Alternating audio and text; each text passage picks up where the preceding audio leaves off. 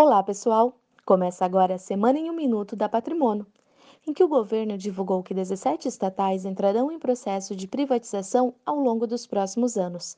Entre as mais notórias estão Eletrobras, Telebrás, Porto de Santos, Correios e até mesmo a Petrobras, que apesar da dificuldade, a equipe econômica de Paulo Guedes pretende finalizar o processo até 2022.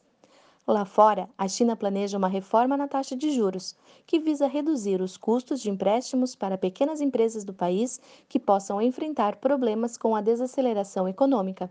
Já nos Estados Unidos, o presidente Donald Trump pressiona cada vez mais o Federal Reserve para que corte em 1% a taxa de juros americana na próxima reunião, alegando que a economia do país segue muito forte.